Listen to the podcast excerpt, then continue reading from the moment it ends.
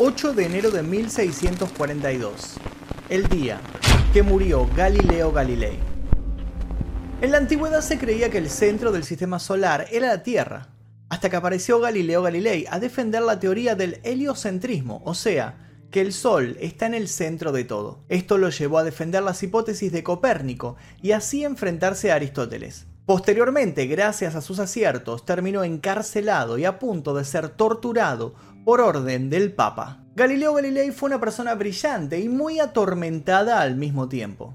Esta es su historia. Galileo nació en Pisa el 15 de febrero de 1564. Hijo de Giulia Amanati di Pescia y Vincenzo Galilei, fue el primogénito de siete hermanos. Heredó el gusto por la música de su padre, quien procedía de una familia ilustre. Era músico de vocación de una amplia cultura humanística, compositor y teórico de las melodías. Sus obras musicales habían sido famosas durante esa época. Las dificultades económicas obligaron a la familia a trasladarse en 1574 a Florencia, y en ese momento Galileo fue enviado como alumno al monasterio Santa María di Valembrosa. Galileo tocaba el laúd, un instrumento de cuerda pulsada, gracias a la influencia musical de su padre. De este también heredó un carácter independiente y un espíritu combativo. Su desprecio por la confianza incuestionable a la autoridad era algo que lo destacaba. En cuanto a su perfil académico, en 1581 Galileo ingresó en la Universidad de Pisa, en donde por voluntad de su padre se matriculó como estudiante de medicina. Pero como se terminaron dando las cosas, la medicina estaba lejos de ser su objetivo en cuanto a la formación, ya que cuatro años más tarde abandonó la universidad dejando incompletos sus estudios. En esta experiencia, Galileo conoció las ideas de Aristóteles y llegó a fascinarse con las matemáticas. Su futuro como médico quedó relegado a un mero deseo paterno. En 1583 se inició la matemática con el maestro Ostilio Ricci, un amigo de la familia a quien Galileo admiraba por su tendencia a unificar la teoría a la práctica experimental. Es a partir de ese momento en el que Galileo se convierte en fiel seguidor de las ideas y teorías planteadas por Pitágoras, Arquímedes y Platón. De lleno en el mundo de las matemáticas, Galileo, aún siendo estudiante, descubre la primera parte de lo que hoy se conoce como la mecánica, a través de la ley de la isocronia, un estudio basado en la oscilación de los péndulos. En 1585 vuelve a Florencia y se dedica al estudio de teoremas sobre el centro de la gravedad, y en 1586 retoma la reconstitución de la balanza hidrostática para la determinación de pesos específicos, dos contribuciones situadas en la línea de Arquímedes, a quien Galileo lo llamaba sobrehumano. Paralelamente a sus estudios y actividades y tras dar clases particulares de matemática en Florencia y en Siena, trató de obtener un empleo en las universidades de Bolonia, Padua y en la propia Florencia. En 1588 es invitado por la Academia Florentina a presentar dos lecciones sobre la forma, el lugar y la dimensión del infierno de Dante Alighieri. En 1592 ejerció como profesor de geometría, mecánica y astronomía por 18 años en la Universidad de Padua. En aquel momento Padua pertenecía a la República de Venecia, en donde albergaba una gran libertad intelectual, ya que la Inquisición no tenía poder en ese lugar. La muerte de su padre Vincenzo en 1591 obligó a Galileo a cubrir las necesidades de su inmensa familia dando clases particulares a hijos de padres adinerados. Para principios de 1600 Galileo conoció a Marina Gamba, una joven veneciana con la cual tuvo tres hijos. Nunca se casaron ni vivieron juntos. Su relación no sobrepasó el año 1610. Entre esos años Galileo realizó numerosos estudios e invenciones, entre las que se destaca en 1606 la invención de su primer termoscopio, el cual permite comparar el nivel de calor y de frío. Pero contrajo una enfermedad infecciosa que lo dejaría con reumatismo para siempre. Sin embargo, nada frenaría su sed de investigación y de curiosidad. En mayo de 1609, llega a Galileo un rumor de la invención de un telescopio en Holanda que permitía visualizar las estrellas y objetos lejanos. Sin perder tiempo, construye su primer telescopio, a diferencia del holandés, el suyo no deformaba los objetos y su lente aumentaba hasta seis veces. Se podría decir que este invento en particular abrió la llave de la gloria, pero también dio lugar a su propia muerte. Obsesionado unos meses después de esta gran invención que daría un giro absoluto en su vida, Galileo termina su segundo telescopio, que aumentaba hasta nueve veces lo percibido. Este avance lo ofrece para fines militares y en recompensa se le confirma un puesto de por vida en la Universidad de Padua, estableciendo una meseta económica y de bienestar.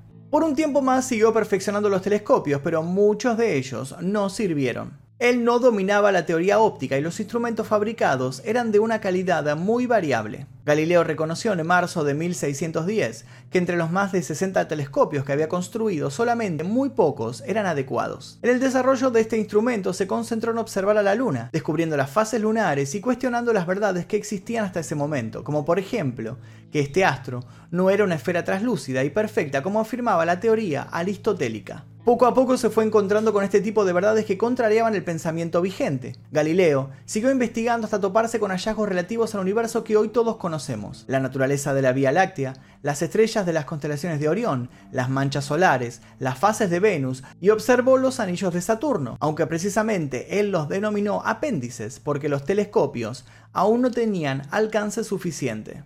Recién 50 años después, con la evolución de los telescopios, se les podría dar el nombre propio de anillos. El 7 de enero de 1610, Galileo se encontró frente a un descubrimiento que sería radical. Logró visualizar tres estrellas alrededor de Júpiter. Luego se enteraría que eran cuatro en realidad, los hoy llamados satélites galileanos, Calixto, Europa, Ganímedes e Io. A los dos meses de este descubrimiento, Galileo publica en Florencia El mensajero de las estrellas, en donde plasmó los resultados de sus primeras observaciones estelares. Con la información que contaba Galileo Galilei estaba configurando su modelo de sistema solar, el cual se alejaba muchísimo del planteado por Aristóteles, quien consideraba que los cuerpos celestes giraban alrededor de la Tierra. Avanzando mes a mes, Galileo fue descubriendo más y más cosas en el espacio. Es por ello que en 1611 logró formar parte de la Academia dei Lincei, la primera sociedad científica de la época en donde fue bienvenido con todos los honores.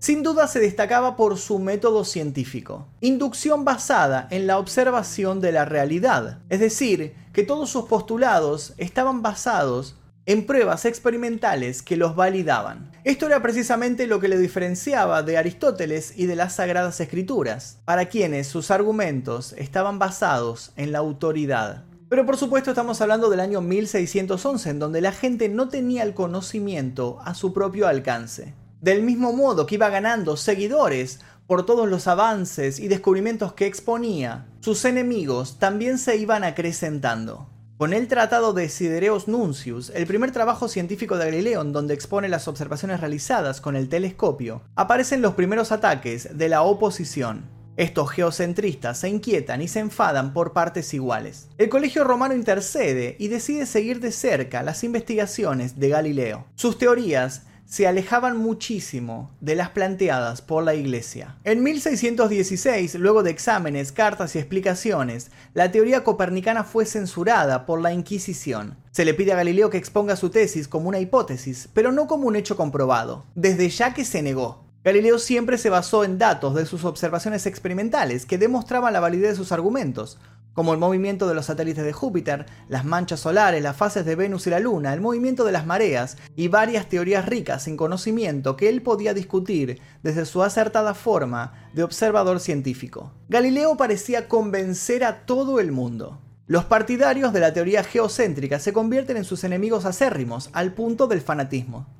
Estos intentan debatir y dialogar sobre las teorías, pero Galileo no acepta compararse con ellos. Al tiempo aparece un nuevo enemigo llamado Martin Horkey, quien sin consultar a su maestro eleva un panfleto contra el Sidereus Nuncius, el primer trabajo científico basado en observaciones hechas con los telescopios de Galileo. El argumento del enemigo decía lo siguiente, los astrólogos han hecho sus horóscopos teniendo en cuenta todo aquello que se mueve en los cielos, por lo tanto, los astros no sirven para nada, y Dios no crea cosas inútiles, estos astros no pueden existir. Horky fue burlado por los seguidores de Galileo alegando que estos astros servían para algo, servían para hacerlo enojar.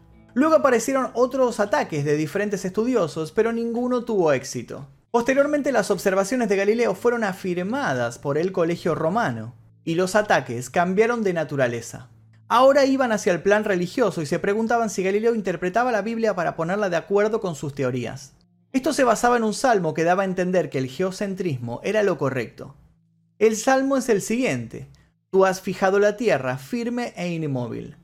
A partir de ese momento la Inquisición realizó un seguimiento y un control total sobre las actividades de Galileo. Su actividad científica se vio reducida, no sin antes discutir contra los grandes profesores de Pisa. Durante 1614 y los siguientes años, los alumnos de Galileo defendieron sus teorías ante Roma y el Santo Oficio, que había empezado a instruir en el caso de la rotación de la Tierra. Dos años después se censura las teorías copernicanas en manos de la religión. Son condenadas como una insensatez, un absurdo en filosofía y declaradas formalmente heréticas. En febrero de 1616, la censura es ratificada por la Inquisición y por el Papa, Paulo V. Galileo continuó con su postura y rechazó el pedido del Papa. Los años siguientes son bastante tranquilos para él, a pesar de los ataques de los aristotélicos. Aprovecha este tiempo para perfeccionar su microscopio compuesto. Además, comienza a escribir algunos manuscritos que luego, en 1626, son transportados hacia París. En marzo de 1628 enferma gravemente al punto de la muerte, pero logra sanar.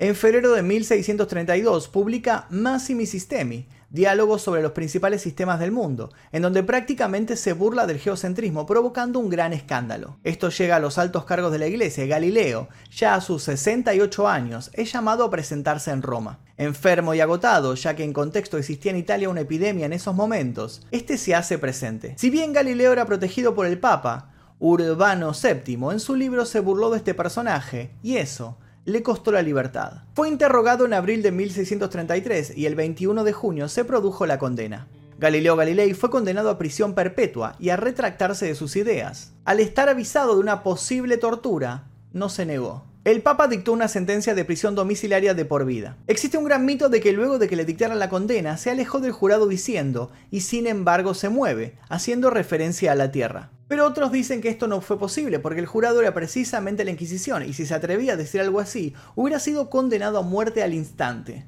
Desde su confinamiento en Florencia, Galileo siguió investigando y trabajando por varios años, pero en 1638 perdió absolutamente la visión. En sus últimos tiempos logró conseguir un permiso para instalarse en una casa cerca del mar y es allí donde fallece el 8 de enero de 1642, rodeado de sus discípulos a los 77 años. Su cuerpo fue inhumado en Florencia el 9 de enero. En 1736, un mausoleo fue erigido en su honor en la iglesia de la Santa Cruz de Florencia. Como era de esperarse, el Papa Benedicto XIV autorizó las obras sobre el heliocentrismo en la primera mitad del siglo XVIII.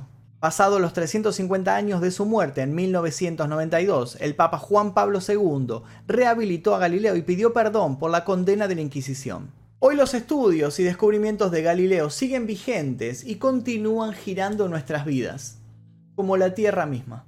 Y hasta aquí la historia de Galileo. Si les interesó, les pido por favor que dejen su like, se suscriban. Si todavía no lo hicieron, les dejo un par de recomendaciones aquí a los costados para que sigan viendo videos en este canal. Mi nombre es Magnum Mephisto y esto fue El Día Que.